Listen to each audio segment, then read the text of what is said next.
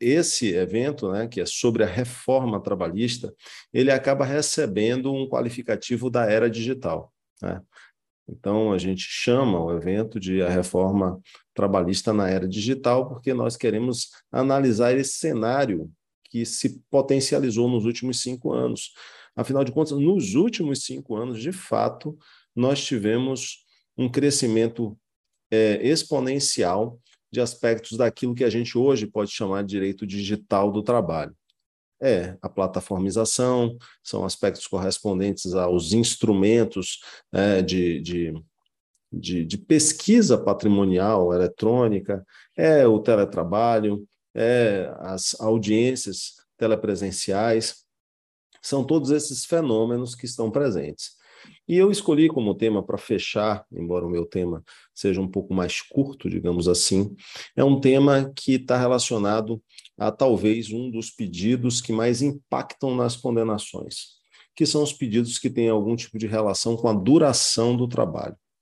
A duração do trabalho, de fato, ela uh, acaba produzindo um efeito uh, extremado é, naquelas condenações que estão relacionadas, por exemplo, a horas extraordinárias, às situações em que existe ou não existe banco de horas. E o que nós temos percebido é que as provas têm migrado. Elas não são mais aquelas provas típicas se utilizando o testemunho ou documentos. Não.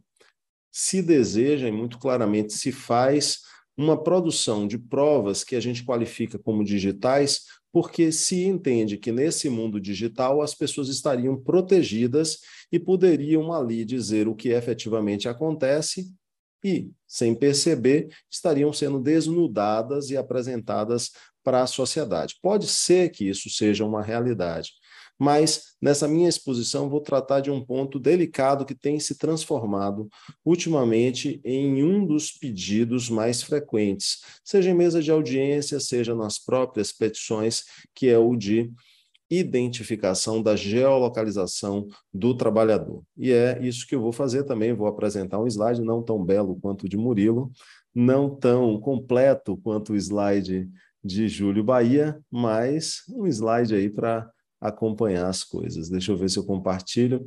Tá aí, a duração do trabalho e o uso da geolocalização.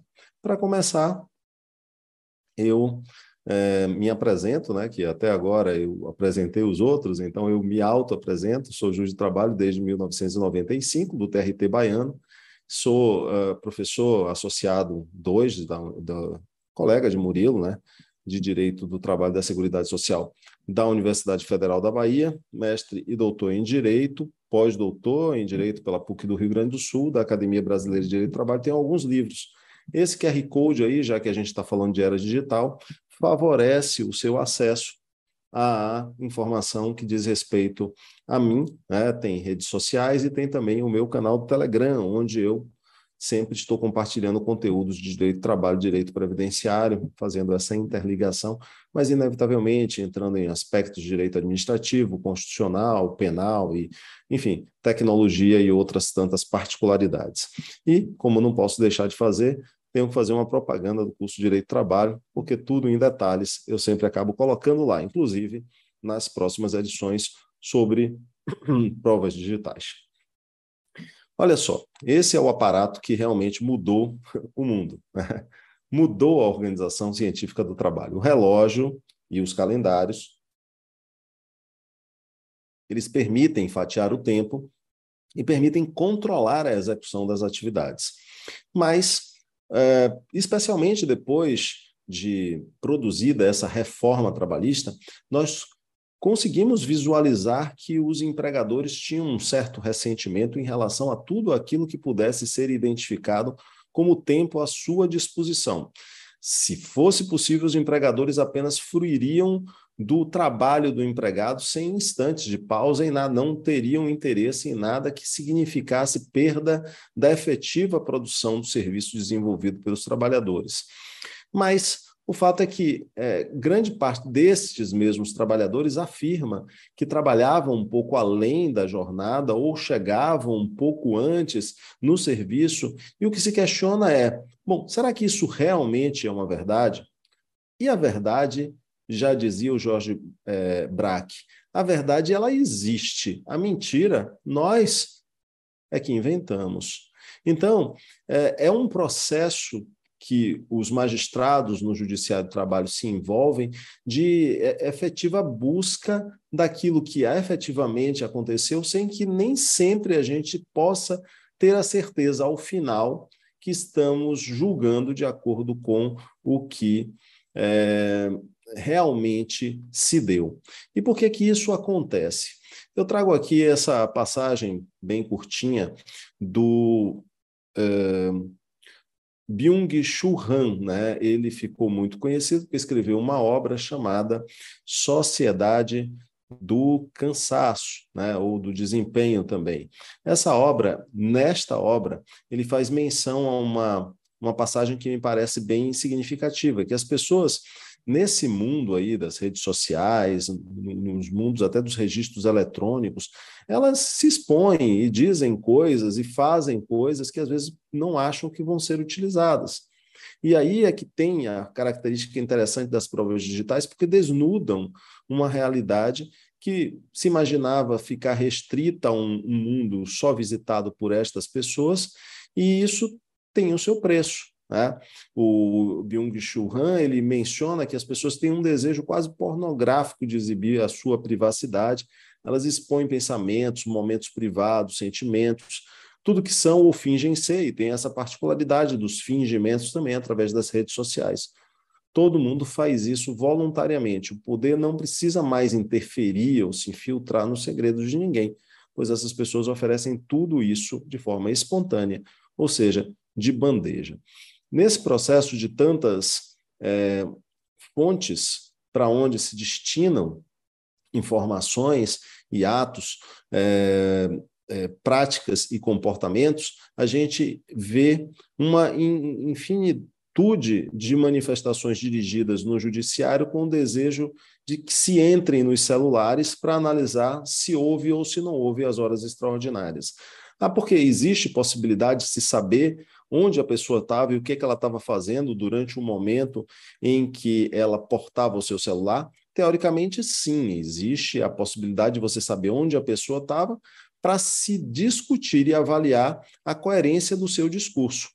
É, existem muitas passagens, né? Os pedidos têm sido feitos, principalmente pelos bancos, a gente vê, para substituir as provas testemunhais, para se saber onde o indivíduo estava e se realmente ele estava no local de trabalho no momento em que portava o seu smartphone pessoal. Muitas são as notícias contemporâneas que nós temos sobre o assunto. Vejam aí, ó, juízes quebram sigilo de geolocalização de trabalhadores para checar, para ver se as horas extraordinárias efetivamente aconteceram. E isso tem sido evidenciado em diversas situações, em diversos tribunais. Juízes quebram sigilo de geolocalização de trabalhadores para checar horas extraordinárias, também mais uma das notícias aí que a gente viu no Direito News. É, e, e, aqui a gente encontra uma que a quebra de sigilo da geolocalização do trabalhador deve ser previamente aceita, é, é um, um, cuidado que precisa ser tomado, uma, uma, uma chamada de atenção de um, uma advogada especialista no assunto, que é a Patrícia Peck, e nós perguntamos, enfim, quais são as, as bases normativas para a produção de prova digital de geolocalização. É possível se fazer isso? Sim, teoricamente é possível se fazer, a gente tem referencial que permite isso, e observem que o artigo 369 uh, do Código de Processo Civil permite essa particularidade. O juiz meio que, no comando, digamos assim, ele permite isso se ele achar que efetivamente é válida essa análise. E se, é claro, ele ponderar acerca dos riscos de, de uma certa forma, interferir ou invadir ali a privacidade da pessoa investigada. Mas o 369 diz que as partes têm o direito de empregar todos os meios legais bem como moralmente legítimos, ainda que não especificados no CPC, para provar a veracidade dos fatos em que se funda o pedido ou a defesa influir eficazmente na convicção do juiz. É, o 765, que é sempre referenciado como um dispositivo que permite que os magistrados eles investiguem livremente, também é uma base de fortaleza para essa convicção. Juízes, os juízos e tribunais de trabalho terão ampla liberdade na direção do processo e velarão pelo andamento rápido das causas, podendo determinar qualquer diligência necessária ao esclarecimento delas. Então, sim, existe a possibilidade de se fazer uma verificação de geolocalização, embora a cautela se imponha, como a gente vai ver daqui a alguns instantes. Ah, e tem uh, alguma previsão em uma legislação que envolva aspectos tecnológicos? A gente tem o Marco Civil da Internet, que no artigo 22 prevê esta possibilidade, a Lei 12.695 de 2014, que prevê lá que a parte interessada poderá, com o propósito de formar conjunto probatório em processo judicial civil ou penal em caráter incidental ou autônomo, requerer ao juiz que ordene ao responsável pela guarda o fornecimento de registros de conexão ou de registros de acesso a aplicações da internet. Sem prejuízo dos demais requisitos legais, o requerimento deve conter, sob pena de inadmissibilidade, fundados indícios da ocorrência do ilícito, né? justificativa motivada da utilidade dos registros solicitados para investigação ou instrução probatória, geralmente o item 2, e 3, o período ao qual se referem os registros. Bom, é claro que eu não posso deixar de referir a Lei Geral de Proteção de Dados, a 13.709 de 2019, que no artigo 7 nos seus incisos 1 e 6 prevê que o tratamento de dados pessoais somente pode ser realizado nas seguintes hipóteses: mediante fornecimento do consentimento do titular, e muitas vezes o dono do aparelho de celular que vai, vai estar tá permitindo a evidência da geolocalização, mas não somente esse dispositivo, existem outros, como o próprio veículo, né? É, e também para o exercício regular de direitos em processo judicial, administrativo ou arbitral, esse último aí nos termos da Lei 9.307, de 23 de setembro de 1900 96, que é a lei de arbitragem. Bom, como é que se faz a geolocalização? E o que é a geolocalização em, em breves linhas assim consideradas? Primeiro, eu quero dizer que, em regra, os estudos sobre eh, provas digitais nos levam a, basicamente, três situações de evidência de geolocalização. A primeira destas evidências é a feita pela, pelo, ou pela, Google. Tá? Segundo, pelos registros da própria Apple.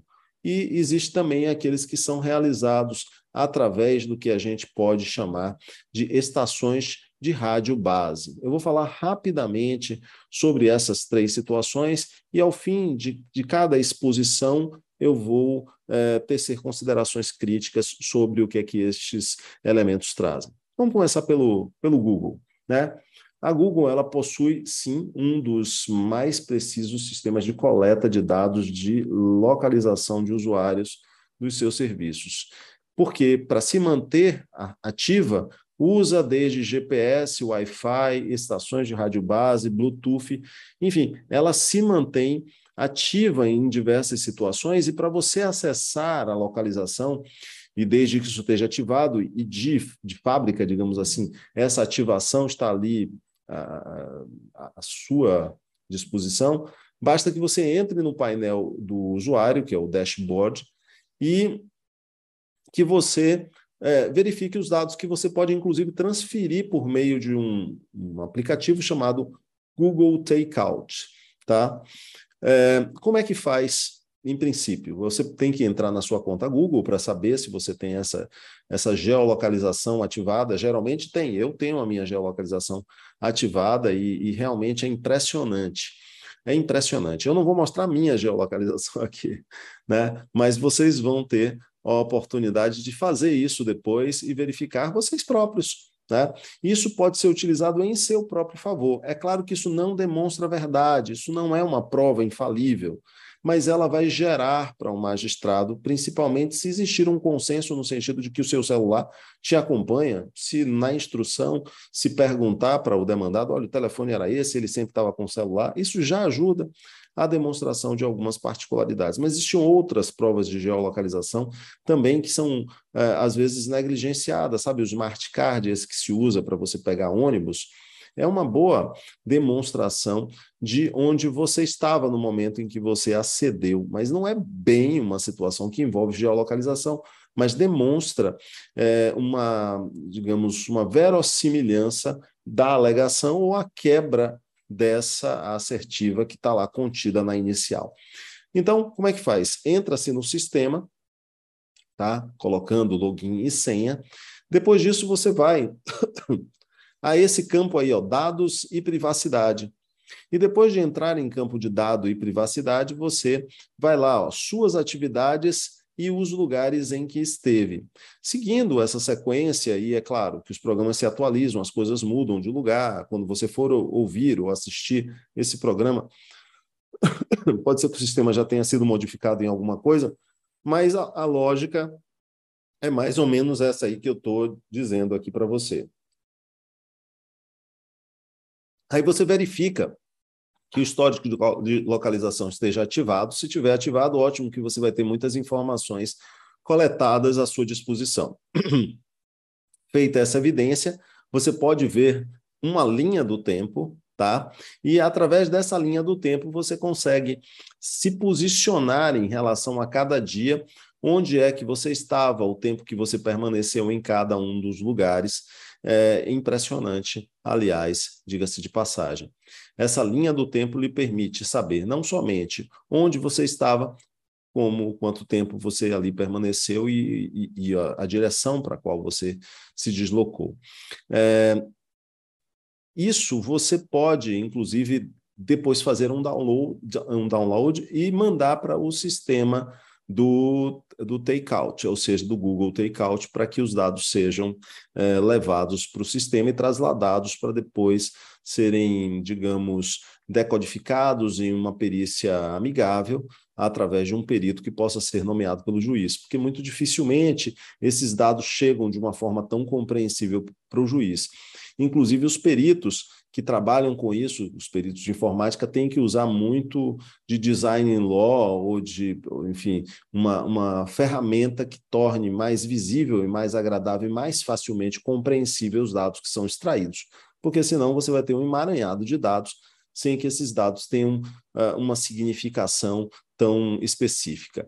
Vamos agora para a geolocalização pela Apple. Né? A Apple também tem um sistema, uh, o sistema operacional iOS ele, ele já vem ativado com lugares frequentes, né, ou lugares importantes, o nome mudou aí durante o, o passado tempo, você consegue ver aí nesse sistema como é que você acede, você vai em ajustes, depois de ajustes, serviços de localização, desculpe, privacidade, serviços de localização, depois de serviços de sistema locais frequentes. O nome mudou, locais frequentes, locais importantes. Você clicando ali, você consegue ver onde esteve, o tempo que esteve em cada um lugar. É também impressionante. Agora nós temos essa que depende é, de uma determinação é, do magistrado. É, o magistrado ele manda uma comunicação, um ofício, uma determinação para as estações de rádio base, só precisa saber qual é especificamente o, a operadora né, de telefonia celular para saber se o trabalhador estava ou não estava em uma determinada região que ele afirmava estar é, portando o celular, e muitas vezes, quando o celular é da própria empresa, fica mais fácil ainda de se verificar. Tá? É, RB é normalmente assim que é identificado por esse acrônimo, a estação de rádio base, tá?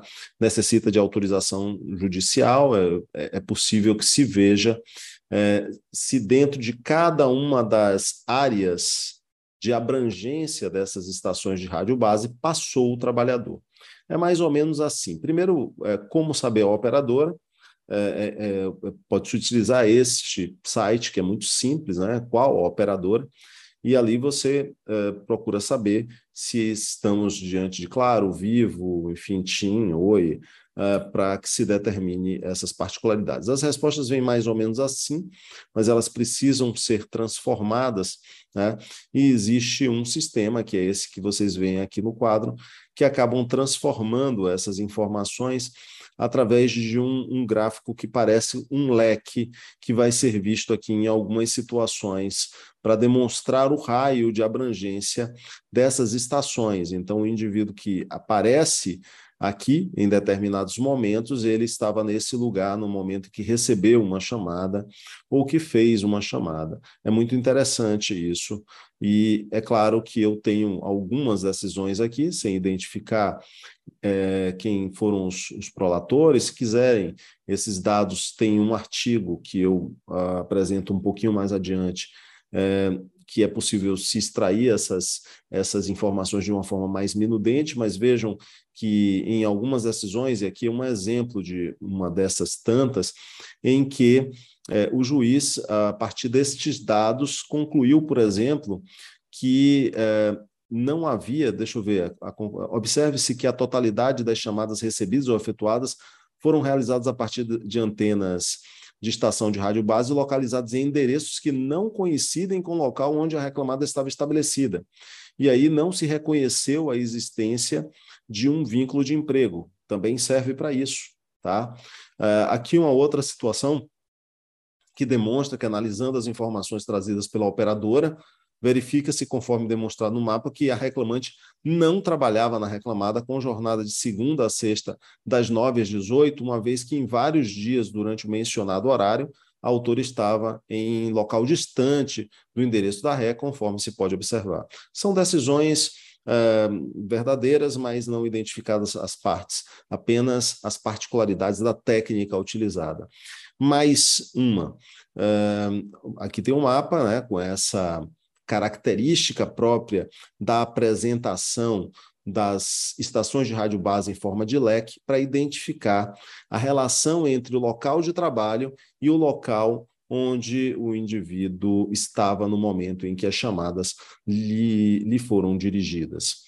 É, mais uma situação aqui, apenas sem entrar em maiores detalhes, e aqui eu acho interessante esse artigo, por isso eu disponibilizo, né, é um artigo é, livre está presente na internet, em que fala justamente dessas técnicas de captura de geolocalização para produção de prova judicial. Quem quiser já coloca aí o celular no QR Code, já vai ter acesso a essa informação. Quem preferir pode ingressar no meu canal do Telegram e vai encontrar também que eu deixei lá e um monte de outras informações. Bom, rapidamente, rapidamente, porque realmente o tempo passa, eu preciso falar é, da importância disso para os tribunais. É, nós evidenciamos que alguns tribunais têm desenvolvido, inclusive, projetos para facilitar e tornar mais amigáveis né, as, as evidências para os magistrados de tudo aquilo que se colhe de prova de geolocalização. Existe um projeto desenvolvido pelo Tribunal Regional do Trabalho da 12ª Região de Santa Catarina, chamado de Veritas, né? Verdade. É, e é tudo aquilo que a gente efetivamente deseja obter quando faz estas incursões para o mundo digital, de se demonstrar uma verdade que o indivíduo não imaginava que pudesse ser capturada, porque daqui a algum tempo, com a, a popularização desses meios, alguma solução vai ser tomada para evitar que essas evidências sejam constatadas e que os flagras negativos ou positivos não mais aconteçam. Mas, por enquanto, eles têm sido úteis, sim. É uma ferramenta que foi criada pela Seção de Provas Digitais, vinculada à Secretaria de Execução TRT da 12ª Região, uh, no ambiente do Laboratório de Inovação, Inteligência e Objetivos de Desenvolvimento Sustentável. Não vou entrar em detalhes sobre essa ferramenta, uh, mas isso foi uma notícia publicada no TRT da 12ª Região. Quem quiser maiores informações, pode também utilizar o QR Code para buscar dados aí de como funciona, inclusive, a trasladação dos dados do celular através do mecanismo do Google é, Takeout. Mas achei interessante essa, é, essa, como é que eu poderia chamar? Esse anunciado que foi produzido pela pelo TRT da quarta região, de um grupo de estudos para análise normativa. É, existem diversos uh, elementos aí que vocês podem encontrar facilmente, tá? É, através desse, desse QR Code, mais uma vez, colocar o celular aí e, e captar essas informações, mas um dos enunciados me chamou a atenção por causa da sua originalidade e até mesmo por não existir nada é, equivalente, por enquanto, é, na nossa ordem jurídica, que é o enunciado de número 27 desse grupo, que trata justamente daquilo que a gente se dispôs aqui a analisar, que é a prova digital por geolocalização, acerca da sua viabilidade, dos seus requisitos, da sua iniciativa, produção, análise oposição e resguardo. Eu concordo com os elementos contidos nesse enunciado, por isso eu trouxe ele aqui para que a gente analise alguma das suas particularidades. Ele tem alguns itens. O primeiro item é esse aí que você acaba encontrando menção sobre ser esse tipo de prova legal, moralmente legítimo, né, e está genericamente autorizado em alguns dispositivos que já foram por mim citados na introdução dos nossos trabalhos. É, também diz que em sua produção devem ser observados os requisitos da autenticidade, integridade e cadeia de custódia, justamente para se demonstrar que a prova ela não foi corrompida, né? Isso com base na lei 12.527 de 2011 e alguns artigos do Código de Processo Penal, é, 158A, 158B, 159, demonstrar aí autenticidade, integridade e cadeia de custódia. Mas um aspecto aí desse enunciado, a prova digital por geolocalização pode ser requerida pela parte ou determinada pelo juízo, é, conforme o artigo 13 da Lei 11.419 de 2006, e na avaliação do requerimento será observada a distribuição dinâmica do ônus da prova digital, porque por vezes o ônus pode ser que seja do trabalhador, em outras circunstâncias que seja da empresa, a depender daquilo que ela já tem já tenha produzido em termos de outros elementos de prova, para que se posicione aí dentro desse contexto de desfazer o que é, já tinha sido produzido. É, a prova digital por geolocalização, eu gosto muito desse item 3. Não é infalível, né? nem substitutiva da prova testemunhal. Em verdade, o que é, é, o que se busca é um mix de produção de provas. Né? Na decisão de sua produção, é, cabe ao juiz é, efetuar uma avaliação da verossimilhança. Em sentença, será analisada conjuntamente com outros elementos de prova. Então, não basta apenas essa prova. Essa prova pode ajudar e pode é, nos levar a aumentar o grau de verossimilhança em relação a algo que nos parecia já presumido. É, somente o titular dos dados pessoais requisitados que eventualmente se sentir lesado com a ordem judicial pode manejar medidas processuais para discutir a determinação, cabe unicamente ao controlador de dados cumprir a ordem judicial de apresentação das informações. É, essas são, digamos assim, as, as considerações básicas que eu teria para oferecer em relação às provas é, digitais por geolocalização. Deixa eu parar aqui e dizer que elas têm sido, sim, a cada dia mais frequentes e precisamos, de uma certa forma, nos preparar para dar as respostas que sejam uh, uh, emergentes, tanto os magistrados quanto os advogados, que muitas vezes são surpreendidos com solicitações dessa natureza. Eu mesmo dia desse estava é, fazendo uma, uma, audiência de banco, os bancos têm pedido isso muito frequentemente, era uma audiência de um gerente, um gerente que utilizava um telefone, é, que era um telefone corporativo, um telefone não corporativo, era um telefone pessoal, e por conta disso o banco queria que se fizesse essa prova de geolocalização para saber onde é que ele estava em cada uma das situações.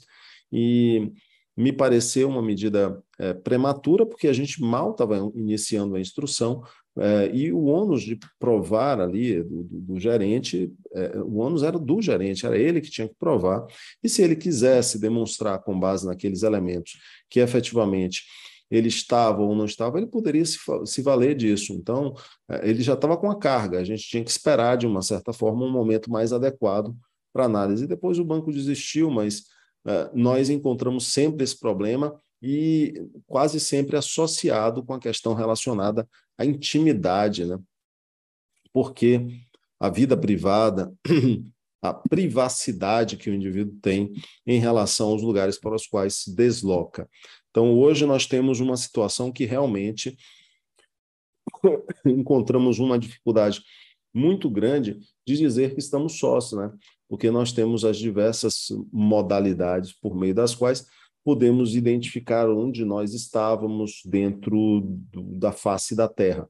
É, e, e, quanto tempo nós nos mantivemos em cada um desses espaços, é, podendo, é claro, é, nos valermos de outras tantas formas de demonstração de que o celular ou ficou guardado em uma gaveta, ou que o celular permaneceu dentro da empresa é, sempre carregado. Então, existem outras formas de se desconstituir a prova digital.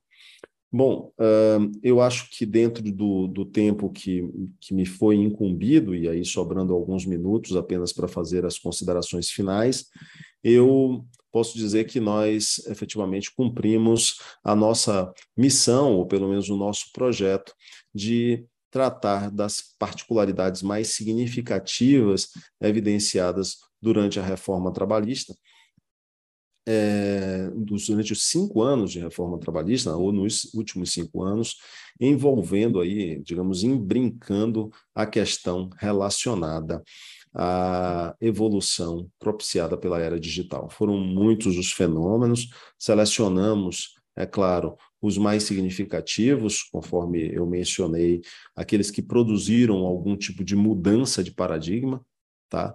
É, e a gente notou essa mudança de paradigma em alguns aspectos. Ontem, por exemplo, o Murilo falou da questão relacionada à gratuidade do processo do trabalho e os honorários de sucumbência, que foram uma mudança consistente né, na nossa forma de ser, a nossa concepção de justiça essencialmente gratuita. É, e, e, também discutimos os aspectos relacionados às buscas de patrimônio através dessas tantas ferramentas que existem hoje à nossa disposição, é, através da palestra de Antônio da Lapa, da exposição de Antônio da Lapa. Falamos também do teletrabalho, que é uma concepção, é, embora não recente, mas acentuada nos últimos tempos e que acabou produzindo também algum certo impacto sobre a questão da duração do trabalho.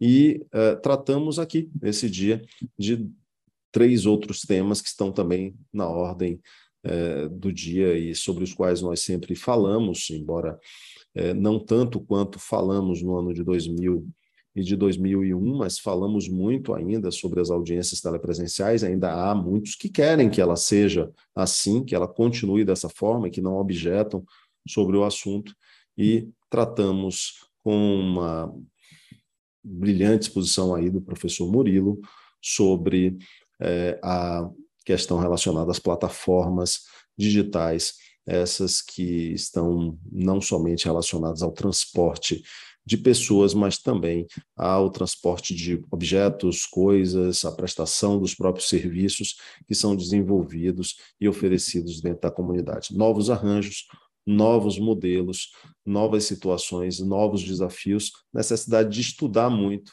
porque realmente quem não esteve nesse mundo nos últimos cinco anos realmente se impactou demais quando a ele voltou, ou pelo menos quando despertou para o que aconteceu nos últimos tempos.